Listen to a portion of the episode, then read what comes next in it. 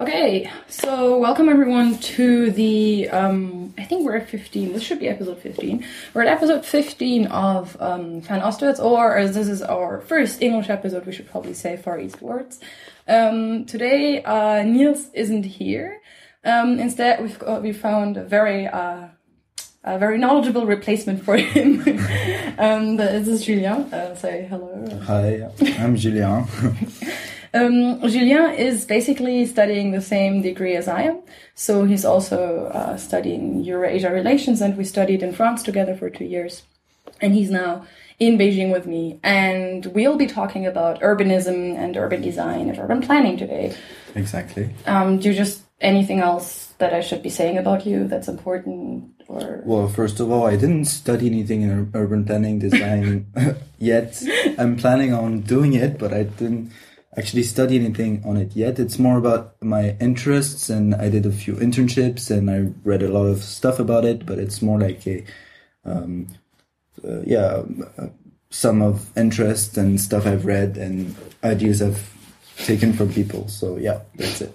at least like i mean i've talked i've spoken to him about these topics right so i know that he explained a lot of things to me that i didn't know before so i think like none of our listeners do have any basis like or I think that most of them won't have a basis in this topic so um, i think it's gonna be fine. Also um, i don't know if you know this but you've got the honor of being our first guest on this show. So before it was always niels and me and now in episode 15 like it's the first time for someone from the outside to kind of come in. Okay. so I yeah. Hope I'll be good. enough. gonna be exciting um okay so let me just uh i'm missing chapter marks again.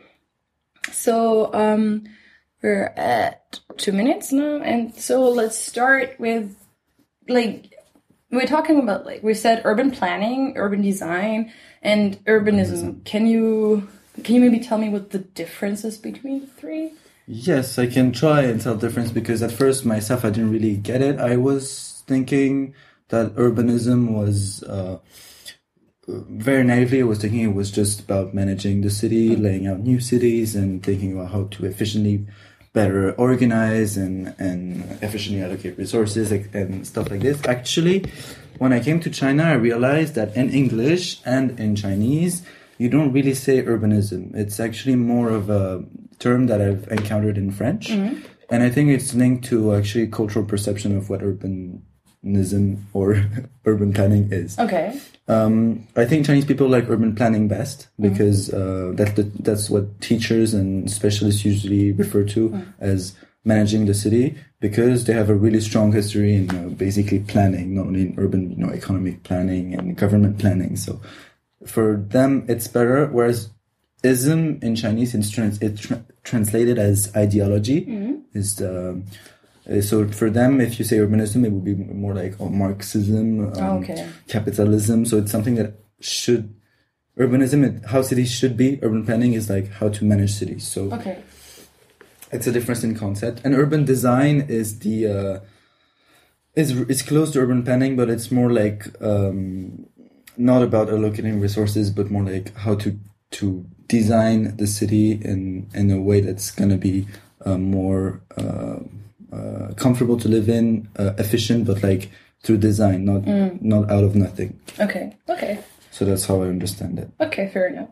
Um, would you mind just telling me how you started looking into this topic at all? Like, why did you start looking into urban planning? Is there like a specific reason? I've always wanted to. Um, I wasn't always interested by big cities. It's very basic, but uh, I've always lived in big cities. And at first, I wanted to be an architect, and then I diverted towards more, um, you know, um, international relations and political science issues. And then I realized that I really like sociology about it. And then when you link this kind of, uh, you know, architecture or like the the the city and uh, how the buildings like wh- what's the building place uh, and role in a city and then actually it's actually more interesting to look at it as a system than just like a series of building.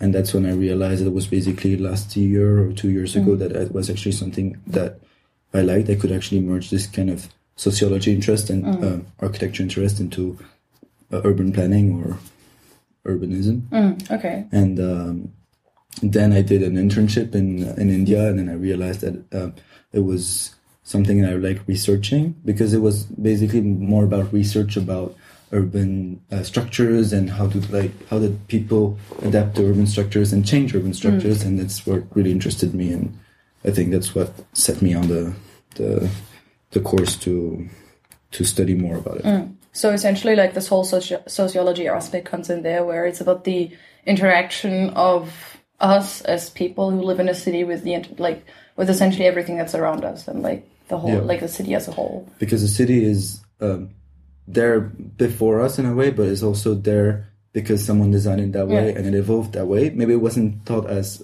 something uh, like how it is today. It wasn't taught as something as a whole system Mm-hmm. at first, but it evolved that way, and now it's that way. So uh, the interesting thing is to see how it evolved that way Mm-hmm. and why it evolved that way, and then try and guess how it will evolve in the future and maybe impact on it so it will evolve in some way that we deem is Mm. better and more efficient or more like whatever we're looking for. Mm, okay, cool. Um, do you, okay? Then I've just got a follow up question there. What would be a metric or a criterion for saying this is good urban design, this is good urban planning? Is there like are there goals where you say these are something that like everyone says should be done, like sustainability, I guess? Yes. Uh, well, there was obviously this. What is good in urban planning has been evolving uh, across years, but I mean, if you want the latest trends, what I see more uh, online and in reports and everything is more like today is more about sustainable cities, uh, how to reduce, how to make them more um, resilient to climate change. This is the latest thing, like how Okay. how to existing city can be changed and designed in a way that next disaster that will come by it will be less uh, less uh, a problem or less destructive. So this is Yeah. the, the concept of resilient cities. So this is uh, very interesting actually. But like more more classic is about how to make cities less energy consuming, uh, more efficient and like uh, yeah energy wise, but also like transportation. How to make it easier for people to live in it, to make people happier.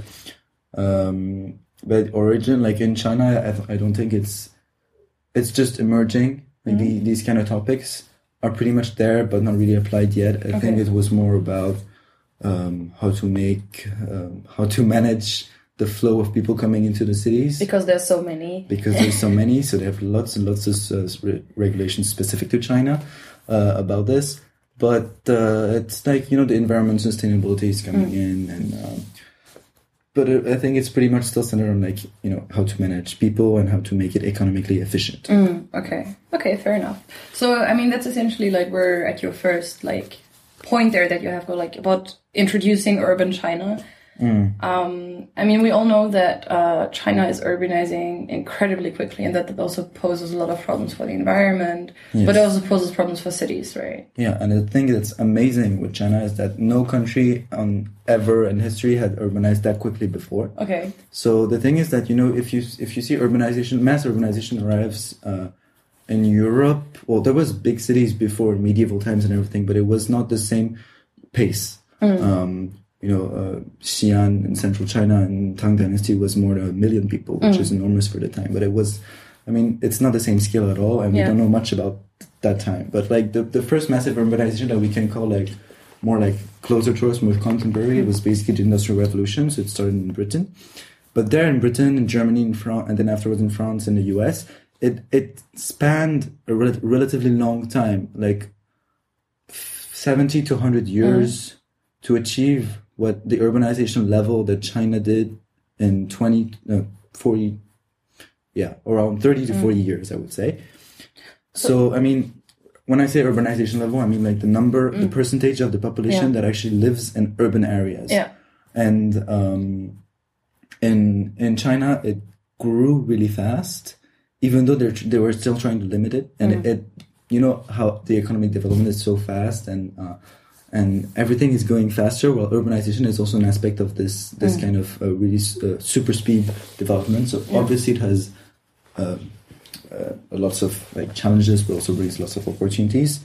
And it's interesting for us and those that study the cities that uh, you can actually see everything unraveling under your eyes um, much quicker. You don't have to wait so long to see stuff happening. But then, of course, they have to face problems that Europeans faced in the first 20 years of urbanization and then they resolved it and then they faced another one. Yeah. The Chinese cities are actually facing everything together. Like they're trying to be uh, sustainable environmentally whilst they're still integrating hundreds and hundreds of millions of uh, uh, migrant workers and Yeah. uh, people that have never heard about sustainability and environmental issues Mm. before. So it's much, it's, the situation is completely different. Yeah, I think that's something that maybe um, you don't realize when you're in Europe.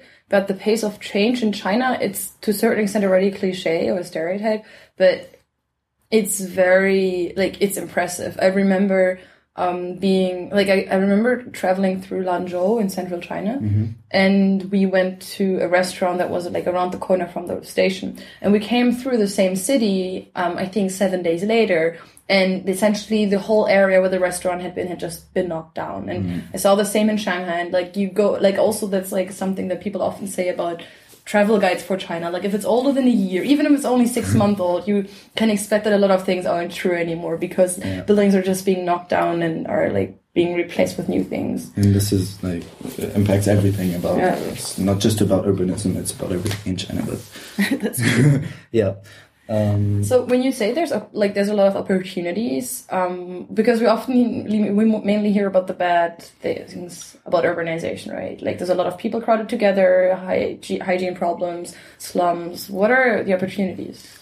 well, there's all these problems, but people still keep coming, right? So there must be a good good thing about living in a city. I mean, um, just to put in a number in there, I think urbanization level in China is about sixty percent now, or not yet, but soon to be sixty percent.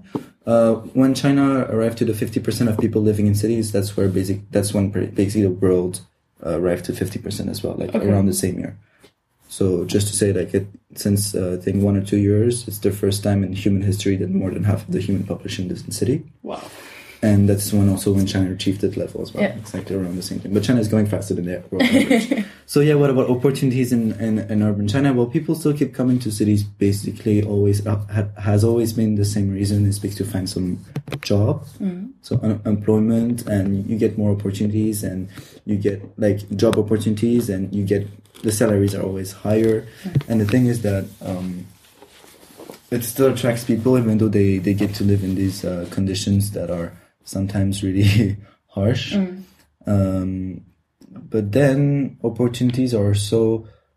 I mean, more than for the migrant who comes to the cities, there's also like more macroeconomic opportunities. It's like people, more people in cities mean means that actually you have you can have cheap cheaper laborers in the cities, and this is also important to actually to the to the growth of cities. Like the, the percentage of population, migrant population who's contributing to the to the boom in construction in like Beijing or Shanghai or big cities is enormous. And if you didn't have these migrant illegal populations that are coming in are paid really Yeah. nothing for it, like I mean, these com- these the cost of construction will actually be higher, I guess. Okay. And um, and also at some point these people get richer and then they consume more. And it's really one of the the points of the government right now is to to to change the growth model from export oriented because China is trying to get a bit over that now into something that's more consumer oriented and to do that they really bet on urbanization levels and the fact everyone's going to be urban and because urban when you're urban you consume more Mm, yeah, okay. center of consumptions and um you there's lots of these factors so opportunities for for the people that move in opportunities for the government and like oh it's basically economic opportunities Uh, okay. So um, I think um, also something maybe we should explain the hukou system because like the notion of illegal migrants within a country is not really existent in the West, right? Yes, I um, maybe I should have talked about this a bit before because I forgot No it's a, it's a bit like it's something that's so obvious in China now Mm. that you don't even realize that other people sometimes like never heard about it. Yeah. But it's uh, the hukou system is um, is basically the policy that um, uh, China put in place in the, early, the earliest times of communist China. Mm. So it's in, right in the I think in fifty early fifties Mm. um, to restrict um, migration flows within China. So basically, the idea was like people that are in the city should be kept in the cities, and people that are in the countryside should be kept in the countryside, and so that it's easier to plan the country's economy that way, and it's easier to control. So people that are that are in what is classified as urban areas get urban hukous, So hukou is basically a certificate or a, um, a residence permit, I would say. Oh yeah, that's good. A residence permit that gives them access in urban areas to urban uh, welfare system. So they get uh, access to hospital, uh, education for the kids, and the kids get to be authorized to go to to pass examinations and Yeah. go to universities. And if you if these people for the people that live in the countryside in uh, areas that are classified as rural areas, then they get rural hukous um, logically, and which does not give them access to urban welfare system. Mm. And since the welfare welfare facilities, welfare system facilities are not developed in um, rural areas, they do not like they are less developed in rural areas. They get less access to health care facilities and and education. So most people with rural hukou are actually tr- want to get to cities to benefit from all these Yeah. um, these advantages. The thing is that if they move to cities and they don't have the urban hukou, they are considered illegal Yeah. immigrants and do, still do not get access to any of these things, but still can have the opportunities of having a better job. Yeah, and like getting getting a higher salary. But this system is worth mentioning is under complete reform right Mm. now, and it's a very his- historical thing. It's actually being softened, meaning that um, um, the urban-rural distinction in hukou is getting uh, erased. Mm. So not for big big cities like uh, the richest cities, Beijing, Beijing, Shanghai, Shanghai. and all the coastal cities, Yeah. but within uh, provinces like uh, small cities and urban hukou would be will be merged. So that basically, um, I think it happened in some other provinces, like I think Heilongjiang in the north. But some provinces are experimenting with it, and um, basically, um, it will it will um, it will give access to like equal access to all the welfare system to everyone. And this is possible because China is developing now and can actually provide more welfare Yeah. uh, uh, services to to everyone. But I mean, the, the evolution is still very low, and it's still it's still limiting migration migration to the big cities. Otherwise, if I think if this would not be the case, then you would have cities with much much more people nowadays, and you would have probably uh, really big slums and really big and um, uh, enormous uh, migrant communities in very poor conditions. I'm not saying it's a good thing to limit like uh, the freedom of circulation and, Mm. and move around. Yeah. But I mean, the the rationale behind this policy was basically to limit so you can control and like try and control urbanization process and then like you know step by step move towards like a regularization. Yeah. I mean, in the end, that's uh, the same thing as with the one-child policy. We tend to see it negatively in the West, but in the, at the same time, economically, it was a very rational choice in China. yeah, it was seen as a necessity. Exactly. Like it's like can't do anything about it. So you were mentioning slums already. So Yes. and you wanted to talk about that. You said it's something you're really interested in. Yes. Um, what is there to talk about when it comes to the fringes of the city in China Yeah. and also Um, in comparison to other Asian countries? Yeah, sure. Um, it's a topic I really like because it's the one of the first topic I, I encountered when I started my internship in uh, in Mumbai this summer, and like even the the the concept of the word of slum is uh, is used widely used today by everyone, but it's a bit derogatory. Yeah, absolutely. And, uh, when you say slum, you think you know uh, some place that's probably dirty, that doesn't have electricity, no water. People Yeah. are living in horrible conditions, and what they should do is just when they have the money, just move out and everything. The thing is that um, slums are basically just areas that are not uh, legal uh, buildings, habitats, or habitation um, houses, basically that are not legal. They're residences. So people live there because they have no choice, and so they end up there because they migrate. So whatever the country, they usually there's a huge famous slums in uh, in Brazil, for example, Yeah. favelas that are built on illegal places because these places are mountains. So there's no authorization for construction, so they go there and build their houses there. But in China, it's the same thing, but lesser extent because of the hukou system, but it still exists. And people come from the countryside; they can't find a house, so they just settle in this in this area and build their own house with the scrap they can find. And uh, actually, um, either they build from nothing or they build on existing um, um, buildings that were around. So, especially in China, cities grow super fast Yeah.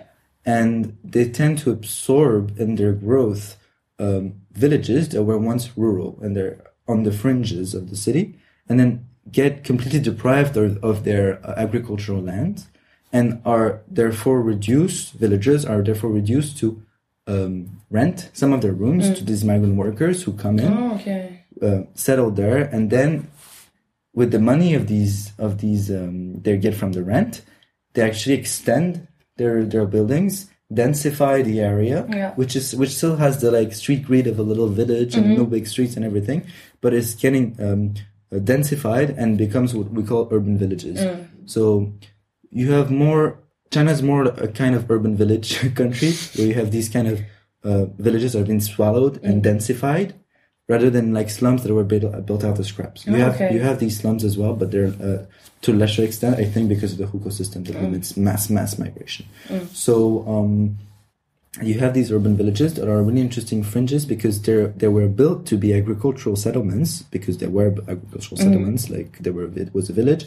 They were swallowed in, so they still have the structure, but they just densified it. They add they add uh, uh, Like floors floors. And and um, and there are very like completely unauthorized uh, add-ons on their houses. oh, okay. So it's all So illegal. it's- like they just add like a floor and just like oh, yeah, they whatever. built it and and Okay.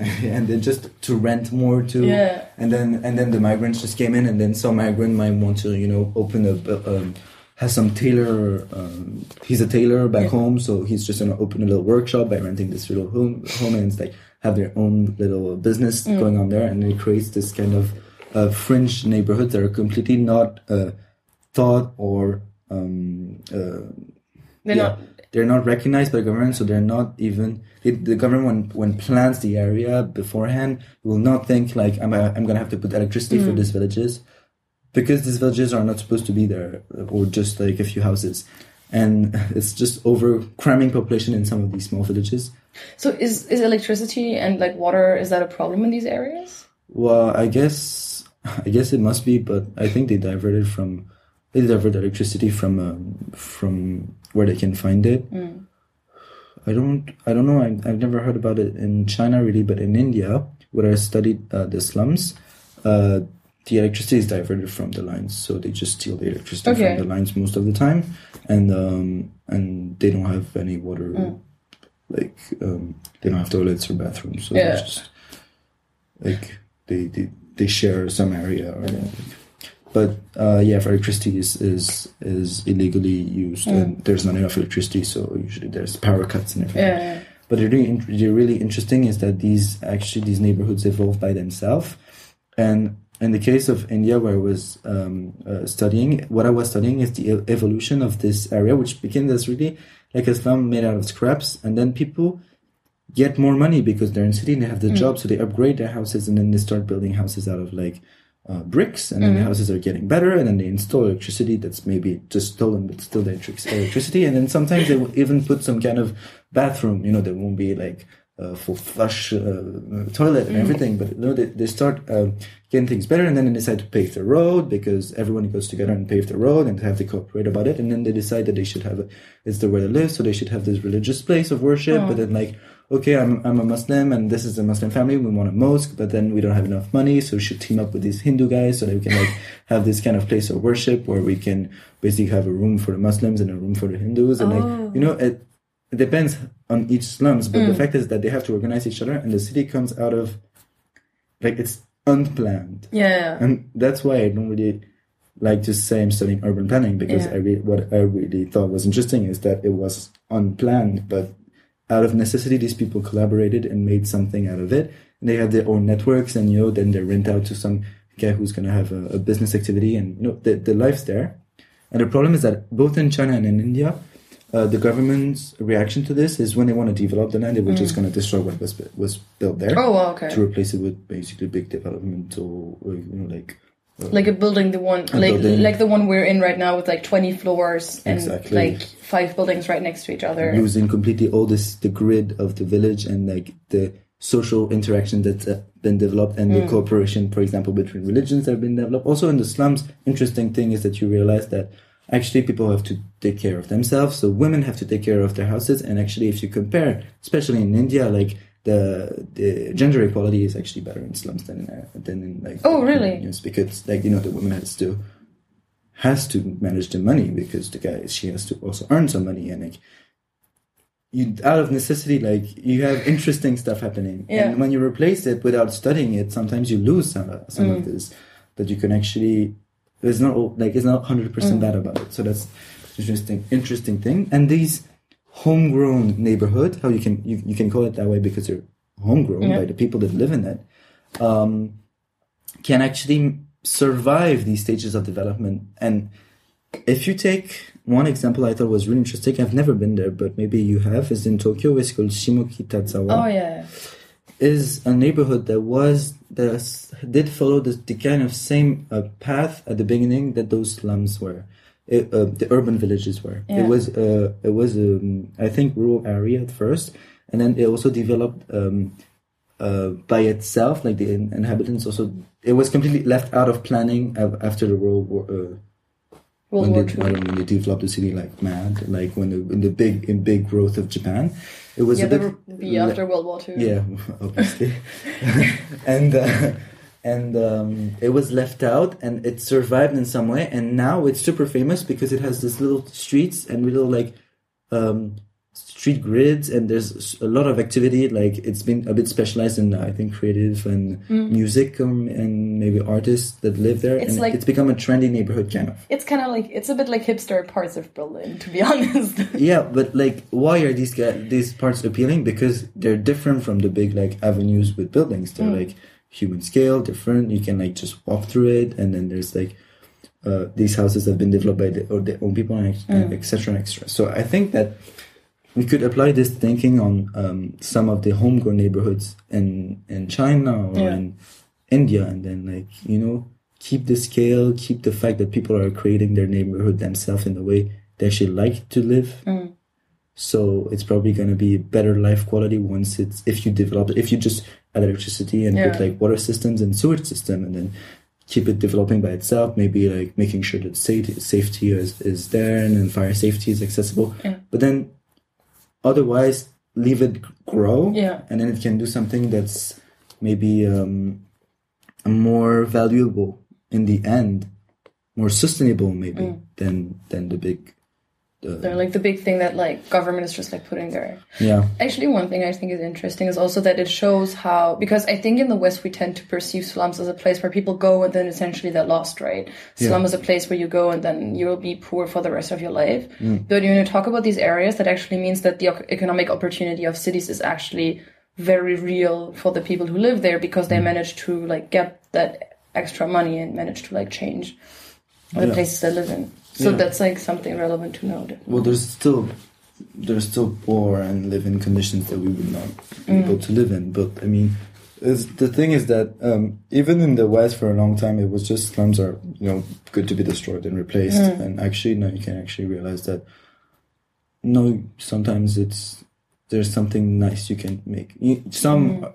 may, may be better off being destroyed Yeah. because they're really like maybe built in some place that's dangerous or something Yeah, and also, I mean, dep- depending on the stage of development, then, right? If the slum is like in the very early stage, um, where life conditions are real, like still really bad, and the like standard of living is incredibly low, then it might be better not like because you know that maybe it's going to take like ten years until everything gets better, so it might be preferable to save people now and like help them now. Yeah, and the the additional factor in China is that um, these neighborhoods are not going to be. Uh, the urban planning goes on. The urban planning process goes on from a, uh, top to bottom. Uh, a bit like everything in China, it's like there's not much of popular um, uh, voice opinion in it. They don't really ask for the opinion of people that lived there before. Yeah, no, that's not how the country Um, works. I mean, it, I mean, even India is not really an example in it, but still has this tradition of Mm. you know a bit more democratic than you could. Uh, people have a say. If Mm. sometimes, it, most of the time, it's not taken into account, yeah, but they do have a say.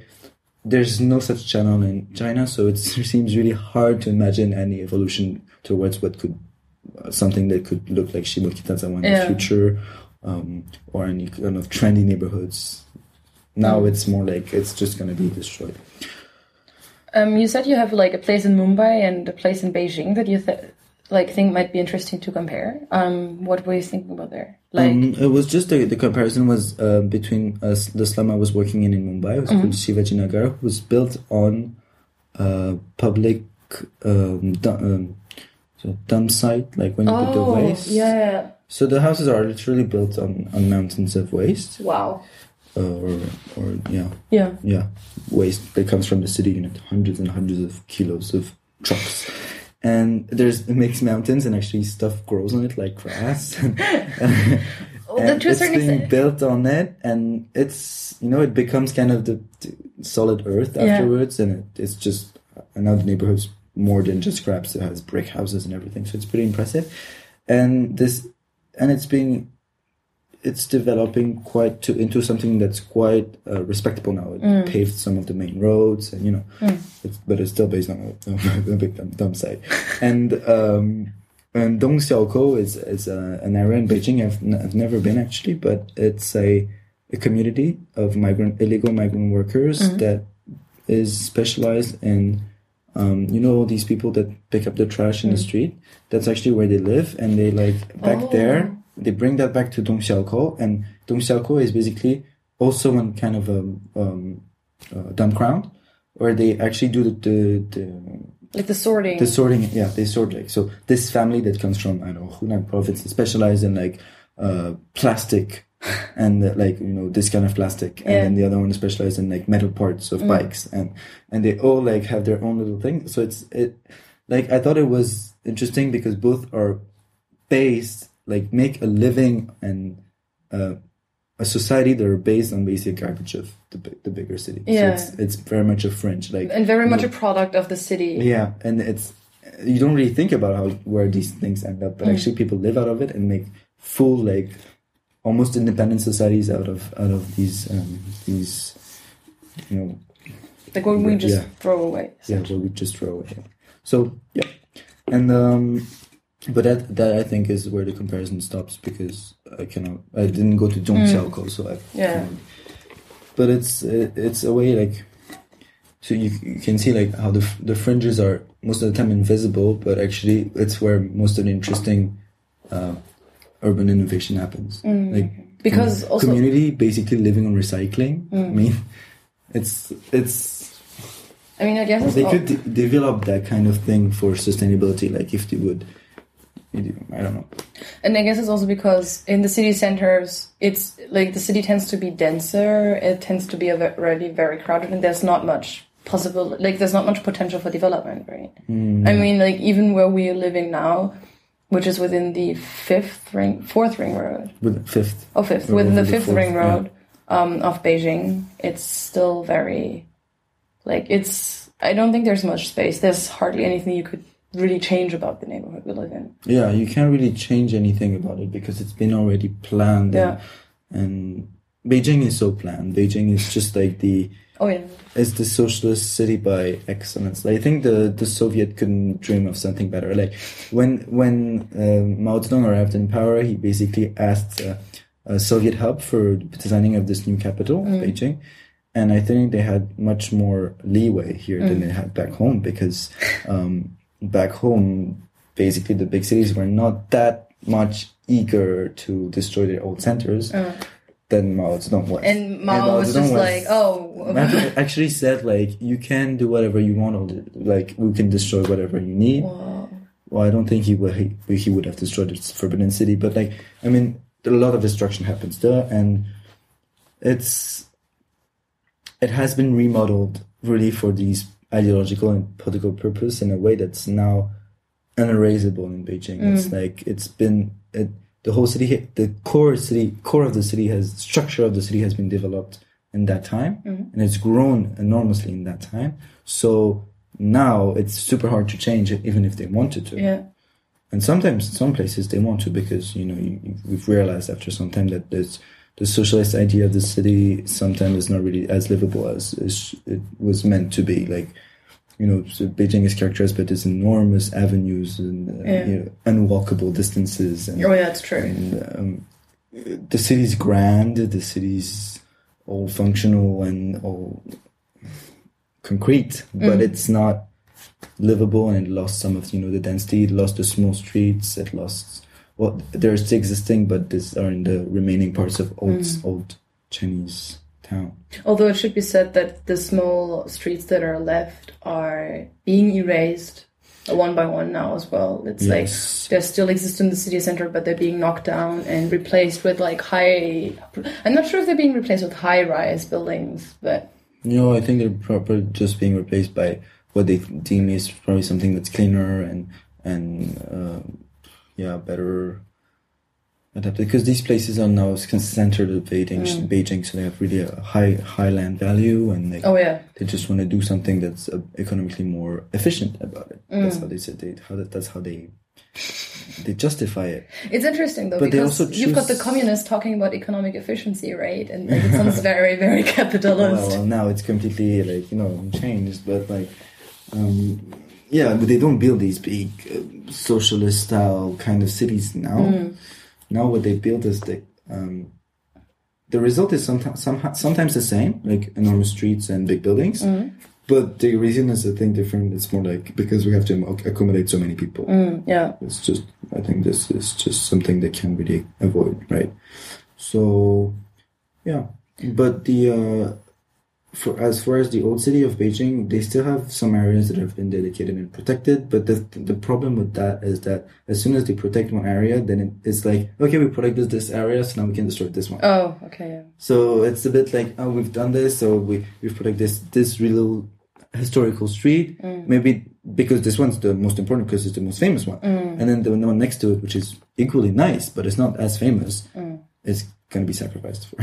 Yeah, okay, The yeah. other one has been restored. It sounds very and also being transformed into some touristic attraction. Yeah. And the other one that's being still living with, you know, local people, maybe old people playing, you know, in the street cards, and you know, Chinese people have a genius to occupy the street Yeah. they live in, especially old old people. Um, well, these kind of streets are going to be probably erased, most of it, or transformed into touristic attractions, but probably not will not stay as they are. Yeah. Yeah. That's like. Um, But yeah, also, a city that doesn't change is uh, really not possible. So, I mean, even if you don't like the change, it's not really. F- Of course, but then again, the question is like, is there? I mean, do you think there's an inherent value to keeping parts of the city intact? Like, is there an inherent value to keeping you essentially? Because this is like the, these older parts of Beijing are part of Beijing's history, right? They're part of like how the city was planned at the time. Do you think there's a value to keeping those parts, or do you think it, it's more important to get rid of them and make it like maybe more efficient and also like possibly also more livable because the sewage system is really not amazing and like hygiene conditions are not amazing in a lot of these hutongs. there is different. I think there's still differently uh, uh, value in, keep, in keeping them the, the the old parts of Beijing city. And what I think is is missed, but they don't really is not really incorporated in the protection plans. Is that what's interesting sometimes in some areas? Not so much the building in itself, mm. but more about the system of building, the networks of, you know, buildings, this aligning in the street. That's oh my god, it's not right. Maybe it's curvy, and that's mm. what's nice about it. Yeah. And it's curving because it has this building that's that way, because this family added something. and you know, if you just uh, homogenize everything, then it kills the vibe. And there's also the other interesting thing is that the grid, the street grid, is interesting, especially in Chinese cities because it was planned actually a long time ago. They had urban planning for a long time, so they have this kind of planning that the grid that doesn't correspond today. So I mean, even though they they recognize some value in the historical sites, they don't really recognize yet, or maybe they do, but it's not really seen uh, the value of the the whole the a system, a network of street, and that's what most because they know that they they have to keep up their old, keep their old buildings. I mean, they're, they're not stupid, but it's just like they consider history maybe more as something that's immaterial, Im, imma- Immaterial, than yeah. more material. So like the fact that there was this old building there, as long as they know it, Yeah. and maybe they will just rebuild something maybe not new but you know sometimes they just they say oh this temple has been has been there for 5000 years Yeah. And you're like how come it's in wood and you're like oh yeah it burned like 25 times and it was rebuilt Yeah. and it's like so no so the last version's from 1930 and like But they still say it's the same temple. exactly so they don't have the same for us for us western people it's really like the material this stone has been here for 5000 years Yeah. so it's amazing but for them it's more like there has been a stone that has been having this function of like worship here for Yeah. 5000 years so it, like the place is is more about like, Mm. the place and why is it there was a temple there, and so probably feng shui is good, and lots of lots of other elements that come into it. Oh yeah, feng shui. How much? Okay, um, I think most Westerners pronounce it feng shui or Feng shui, Feng shui. Yes. And Chinese it would be feng shui. Um, how much does that play into city planning in China? Oh, that's a good that's a good question because actually, um, feng shui is uh, just to put back into in, into context for those who don't know. Feng shui means literally uh, wind and water, and it's the it's the concept uh, according to which uh, Chinese architects and planners and actually mm, Chinese just people in general organize um, themselves in space. So they're going to build a house in, in this space because it has good feng shui. So what's good feng shui is uh, it's it's in an area that balances uh, uh, energies that you can't really perceive, but are like more like spiritual energies. Like they have has to have a mountain somewhere and water. Usually, mountain and water is the most important to in order to build a, a, a city, for example. Um, the best is to have like mountains behind and like to the north and like water in front, so to the south. And then if you have this kind of area, then it's the perfect place to build a city Oh, okay. for example. That's why maybe like that's the reason why Beijing is here and not like hundred kilometers somewhere else. it's but like you know sometimes it's just about feng shui isn't and feng shui also has you know city uh, scale. Uh, there's city scale feng shui. There's also like you know uh, uh, in the room. Chinese people will never. Uh, I don't know. Have they always face the door? The bed faces the door or something Yeah. in order because for them like if the head is in direction of the door or something it it, it, it impacts like everything about spatial organization Yeah, like one thing, like one thing I was told, for example, by my roommates in Shanghai is that um, their room had very bad feng shui because it was right opposite of the front door. So like you would open the door, that like you would be walking towards their room, and that would be very bad feng shui because kind of like the bad energy would be able to come in the door, and then would be like go right into their room. directly yeah. Yeah. and also this still impacts today's urban planning in in some ways it's like for example if they have big big projects like for example the one you can think about is shenzhen in shenzhen which is a city in the south they built this brand new it's a, it's a city that's been booming um, that wasn't there 40 years ago now It's right next to Hong Kong. That's probably important to know. Yeah, it was. It's basically that's why it's been booming so fast. It's um, it, it has grown in forty years from like two hundred thousand people to ten million. So it's probably the city that's been growing the fastest in human history. And Shenzhen is um, has a new town hall that was designed in the I, I, probably in 20, 2000s or the nineteen nineties. And what I can think about is that they placed the town hall so that it like it has the mountain, which is kind of uh, one of the iconic mountains of Shenzhen, and to the back, and then the sea to the front. Oh, And you know they they built like the shape so that you know it echoes the mountain, and like, it's not something that we wouldn't do because okay, it's nice, but Yeah. for them it has you can add this functional dimension that makes it like auspicious. Mm, And it's not like they would they they worship feng shui, but it's, if it's good function, it's always nice. mm. It's it's something that they that they always take into account. Although, I mean, uh, I don't know. Like, for example, my roommate in Shanghai was convinced that um, the bad feng shui of her room was the reason she always had a cold in winter.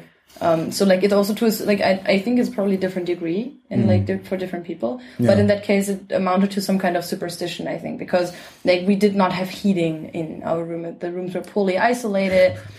Probably so why she got a cold. yeah, it was always very cold. Like you could see your breath when you were breathing in winter Yeah. because it was so cold. Uh, but she was convinced that no, it was the bad feng shui. So like, yeah, maybe, yeah, yes. I mean, as you say, in some cases, and especially maybe for urban planning, um, it might be something that's like a nice add-on. But I think there's also people who consider it something that's actually um, like they believe in it and they think it's something that like directly, very much directly influences their lives. But then they wouldn't really say so and uh, and, uh, like when they they do the project because Yeah, that's true.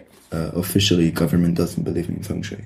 It's one of the superstition that has to be erased. Oh, okay. I think so. It's you cannot put that in like official stu- uh, circumstances, Okay, fair enough. even though it's probably still very strong.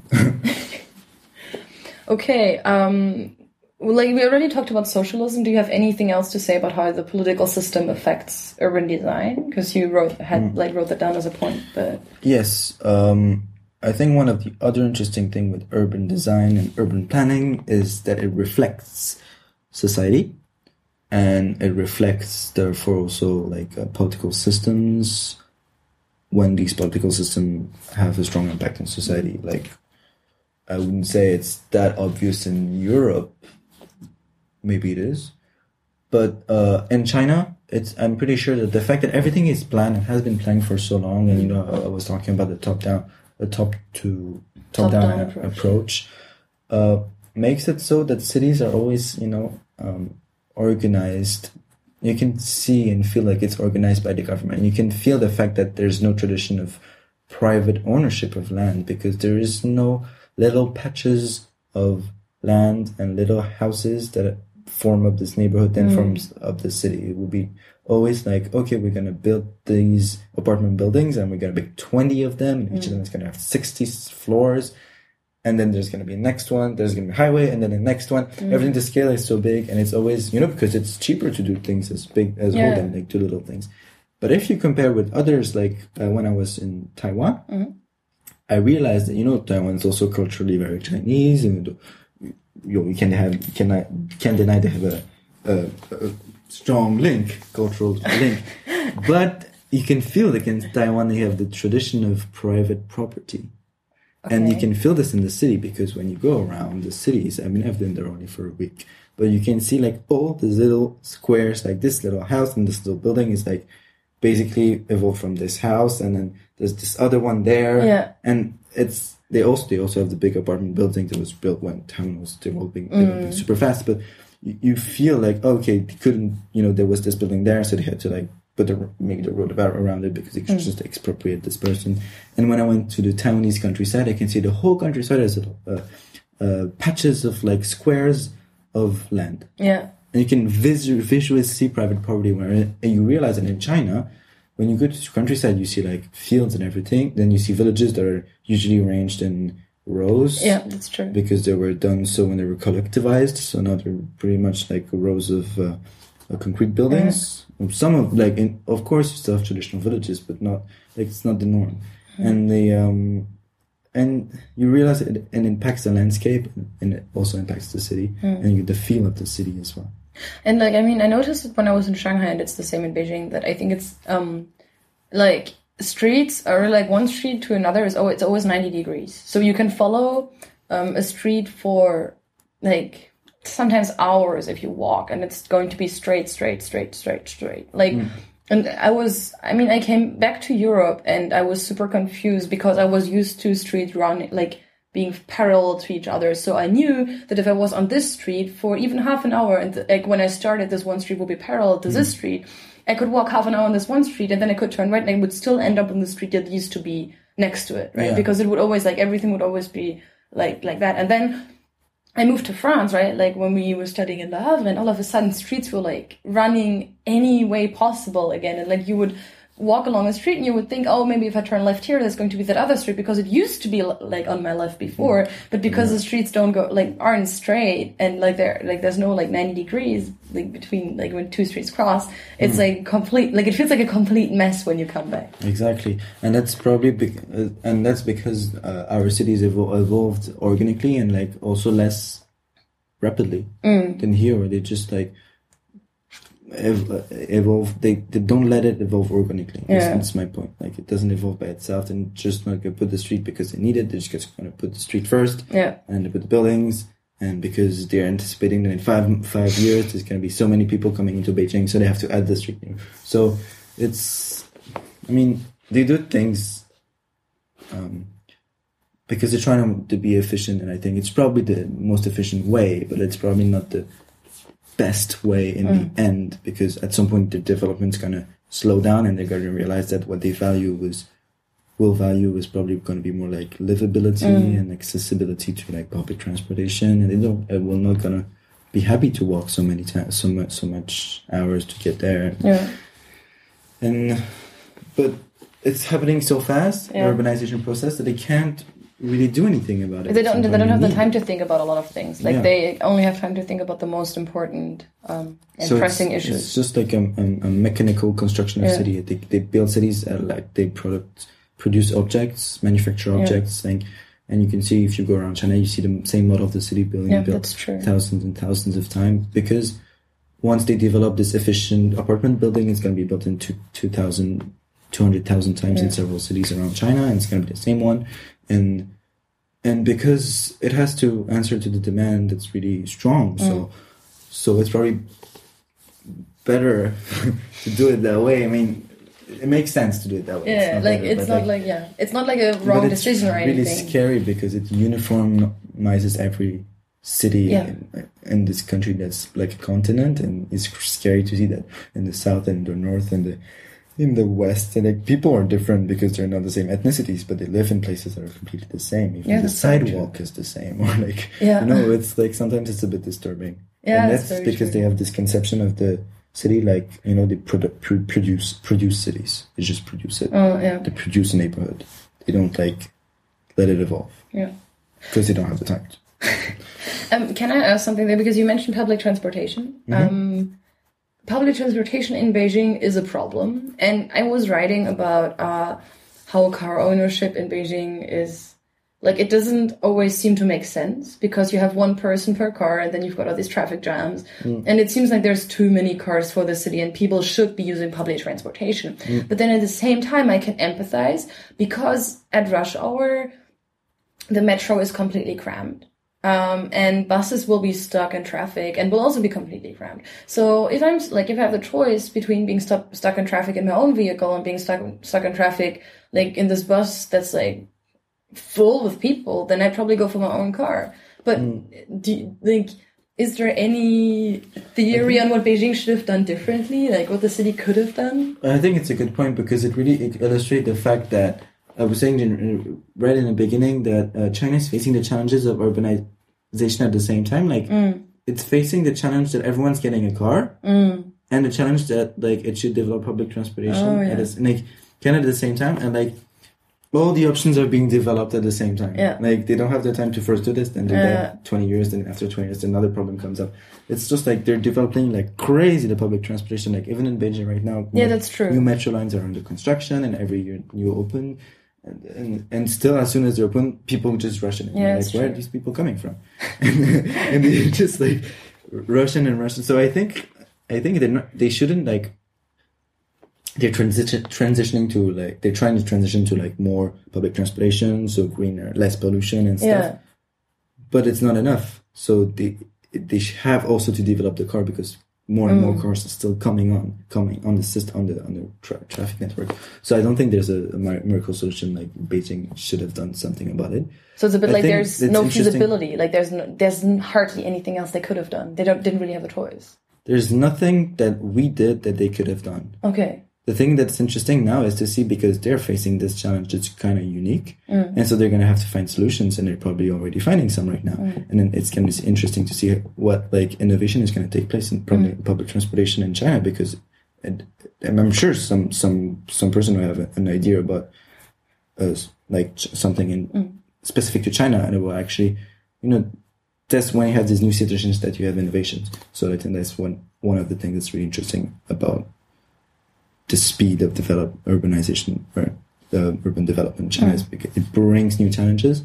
So it's very stressful, but also it's very exciting, and you get to see what's being created. Mm. And then maybe then you can think about it. Maybe oh, maybe we could apply this back in Europe mm. actually when it's been created here. You know. Is this something that's likely to happen in India as well? Like, is there because there's urbanization in India as well, but it's not. Is it this? Is it likely to be the same speed at some point if you consider the economic development of the country?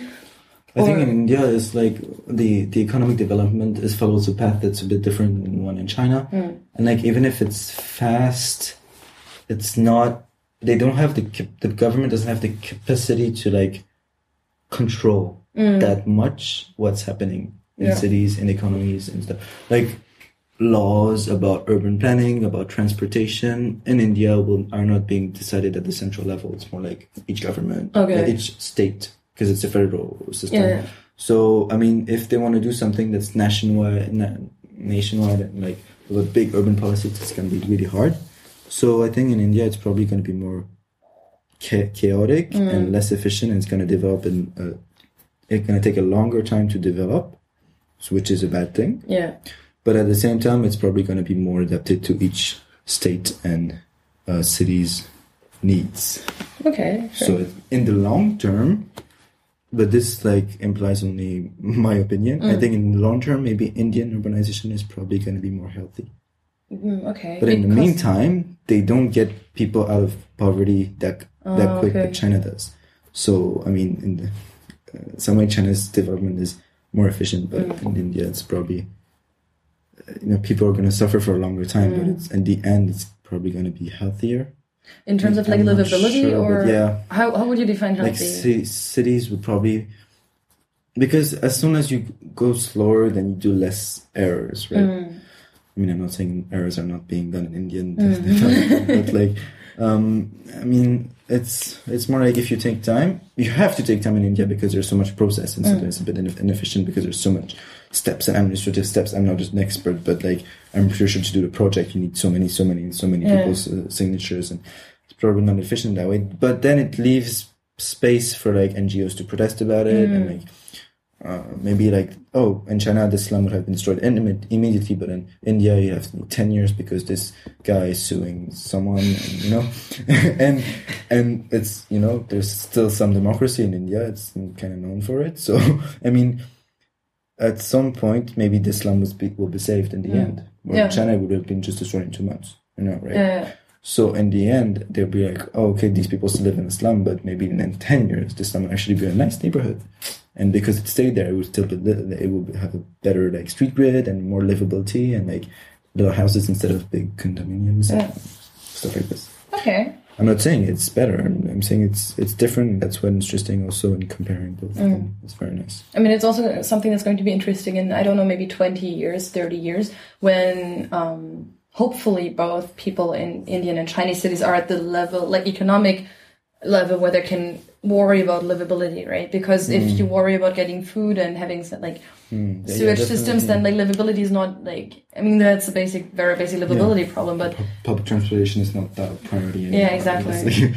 Mm, But, like, I not mean, yet. 20, 30 years, it's going to be interesting how like the two different countries turn out. Yeah. And definitely. Okay, um, anything else that you think would be? I think because we're already at like almost an hour, so I think maybe if you pick one more of your topics. Um, Um, maybe the the the mention by the Chinese uh, leader Xi Jinping uh, recently that um, he said in a speech that he didn't want any more weird architecture. You know, like people. I mean, Chinese cities are developing super fast. We told that hundreds of times, and sometimes you know you have big architectural projects of towers, hundreds of ta- of of meters high, and one of the one of them has a really weird shape. Or hmm. weird, you know, it happens. I mean, we literally. I mean, we should probably weird- say this. Like when we look out of the window right now, we literally see a building that is supposed to be formed like the Olympic torch, Yeah, Like, it's like a building that's formed like- fire, like a flame or yeah, something. flame exactly. I mean, this kind of architecture has been called weird architecture by Xi Jinping, the leader of China, who's now, who said he does he he would disapprove of any further big weird architecture Mm. project. Thing is that it's a very broad concept, Yeah. and this has a, at the same time it's nice. We don't want weird architecture either because it's Don't probably we? that's the that's the that's the debate like most people say okay like we have to be serious about it we're being uh, considered as fool by the world because we have stupid like ugly buildings but at the same time as when people are afraid to do weird architecture they're going to end up with basically endless boxes of concrete because peop- and glass because people are just going to think i shouldn't do architects are going to think Yeah. oh we shouldn't design weird architecture because it's not good And at the So- same time, it's already very much of the same. Like you have so many apartment buildings already that in China that are so much the same that Yeah. I don't think it's a bad thing to have like a kind of like funny building in between at some point.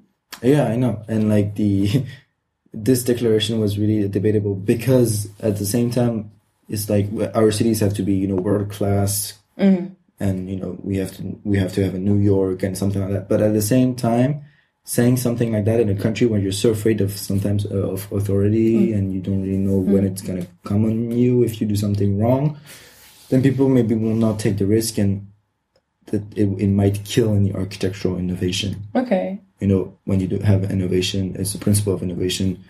You try something new, and mm-hmm. sometimes it's a failure, and sometimes it's good and becomes like an innovation. Yeah. it's being taken, like, reproduced, and and then it develops. But if you kill innovation from the beginning because you're afraid of having a potential failure, mm. then you might end up with like less daring and interesting projects mm. that could potentially become something really nice. Yeah. So this is also an impact of like you know politics, and it's also um, uh, as an example of like you know how how political leaders actually have a strong impact on on urban planning and architecture in China. I think. But do you think there's more weird architecture in Europe because we have democracies? Well, we have Because- innovation. Like, I think, at, we had our fair, our fair like amount of weird architecture, but it's just like it wasn't on the same scale. We are not building Mm, like okay, that's true. 200,000 to two hundred meters towers or Mm. something like that. But I mean, I cannot think of any right now. I mean, I, I, yeah, I, I can mean, think of weird of buildings that are not super ugly because they were built in the sixties and they Yeah. were like really funny with like round windows and stuff. I mean, I guess for example, you have like the cucumber in London that would might be considered weird. I'm not sure. oh yes, yes. And then like the atom thing in Brussels. I'm not sure if that's like, supposed to be yeah, art. we, we, we have our, our share, but like he's just not the same scale. So. Mm, okay. Yeah. And in, in in China, it's just like uh, I thought this this quote also was interesting because it's just like the the um, uh, such a statement against where architecture has so much under it. Like, how can politicians? It's more than uh, just urban planning. It's like how can politicians decide what's weird and not weird, Mm. right? That then have have to like have this official idea of what's beautiful and what's not beautiful, Mm. what's aesthetic. And once politicians start saying what's beautiful and what's not beautiful, what's wrong and what's Oh, yeah. good, I mean, it's just I feel it's just dangerous. but in this, Can Can I ask something? Like, as you mentioned, like international pressure. Um, in how far or how is internationalization of China changing urban planning? Because you mentioned that like there's people like Chinese people feel like the need to have to have their own New York, and there's always very like there's a huge emphasis on um, saying how international Shanghai is because it's supposed to be a good thing, and everyone always says it's very good to be international and to speak English and stuff like that. Um, Yeah, how they- does that impact urban planning, except for stuff like this? it does impact a lot of urban planning. They they tend to model their their strategies on international.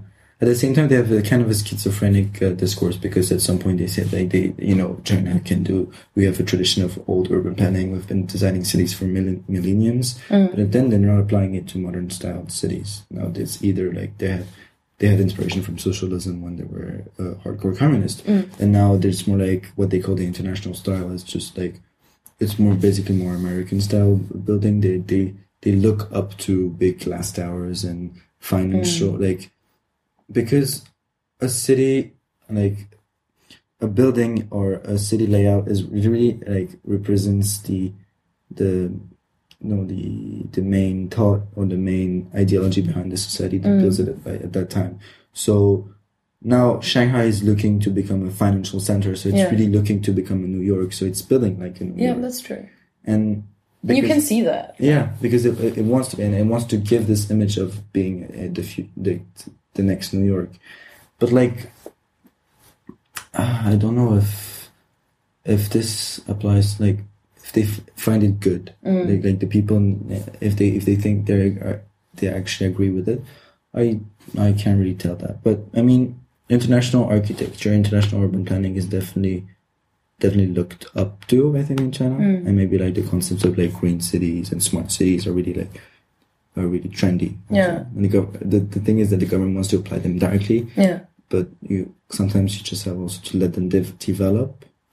So do you think do you think there's potential there for like sustainable cities in China that like in the speed that the cities are developing you also have the chance to try out concepts for sustainability that you wouldn't be able to apply in Europe because cities aren't growing that much. Like Yes. here you have districts, complete districts developing, you could technically say this is something that's sustainable and then you can try it right away. Yes, if it uh, doesn't work for the next district, you don't use it.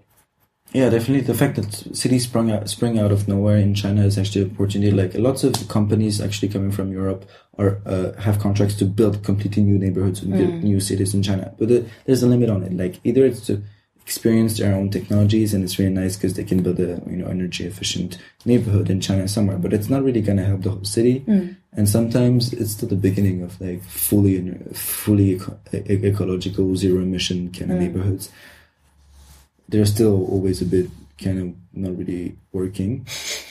And the other thing is that even if we succeed in China, how is it going to help us? back Yeah, that's home? true. Because what we have to divide to to design back home is how to make our city already existing um, energy efficient Mm. and zero emission. We're not going to raise like destroy them and build new ones. Because we're not Chinese. Yeah. So exactly. so I mean, it's nice to experience new technologies and have the opportunity to actually innovate here. And maybe you can find innovation and bring them back to Europe, but like there's still this limit that there's the you know the, the context is completely different. It's, Yeah, that's true. We're not going to build cities out of nowhere in Europe. We might, we may, but not enough to. We're not going to replace our cities by these. yeah. Yeah. Um, cool. Fair enough. Uh, anything else you think I missed that's important? I think we pretty Famous much, last words.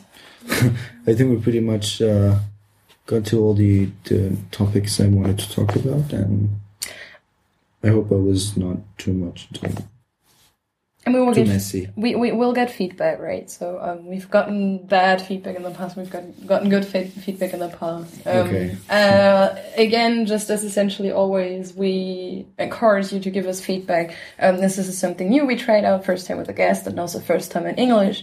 We'd be very happy to hear from you guys uh, how you liked it, if you thought it was a good idea, or if we should just switch back to just doing like podcasts in German with just Niels and me because we don't like change. um, no, like please comment, uh, like mention us on Twitter and tell us what you think. Um, one last question I have for you. I probably should have told you this before. Now you're completely unprepared. Do you have any like resource or website where you think it would be worth like looking through articles or following this website if you're inter- like people are interested in how urban China develops and like like kind of like keeping up with this topic? I actually have some, but uh, the only two I'm thinking about are in Chinese. Okay. So I mean, it might not be very uh, useful. Um, otherwise, I don't. Okay. Sorry. What about the place where you did your internship? Didn't you like? Oh yeah, the place where I did my internship it was a more of a yeah research a- agency on urban urban uh, areas in China. It's called Sinapolis, like you know Sinapolis, and you can they regularly post stuff about urban China. It could be anything. Sometimes it's more sociological. Sometimes it's just a case study of the city or this or this technology or this new regulation. And they post stuff about it on their website, so Sinapolis, or uh, on their Facebook page. Okay. I mean, we can put the links in the show notes so that Yeah. So this is nice, uh, but it's you know it's not very. It, it's very sometimes very anecdotic. Mm. Um, if you want a comprehensive understanding of all, all of what's happening in China, it's not going to be enough. But it's probably good because it's going to link out and branch out to other sources. Okay, fair enough. That sounds. It's sounds good that you you brought it up. Um. Yeah, I think. Oh, yeah. It's in English and in French, right? yes. Okay. So, like, if anyone wants to practice their French skills on top of English, then that might be a good place to start. Yeah, I think they're they're changing the website and it's going to be only in English afterwards. Oh wow. Okay. I'm not sure some of the articles might only be in French. Hmm. I, I I can't remember. I mean, we'll see. Okay, then thanks a lot for being here, and You're um, welcome. Thank you for listening. yes, thank you guys for listening. Again, please give us feedback, and um, yeah, uh, until next time. We're already in the middle of planning what's happening, but we can't tell you yet because we really don't know. So, well, until later. Bye.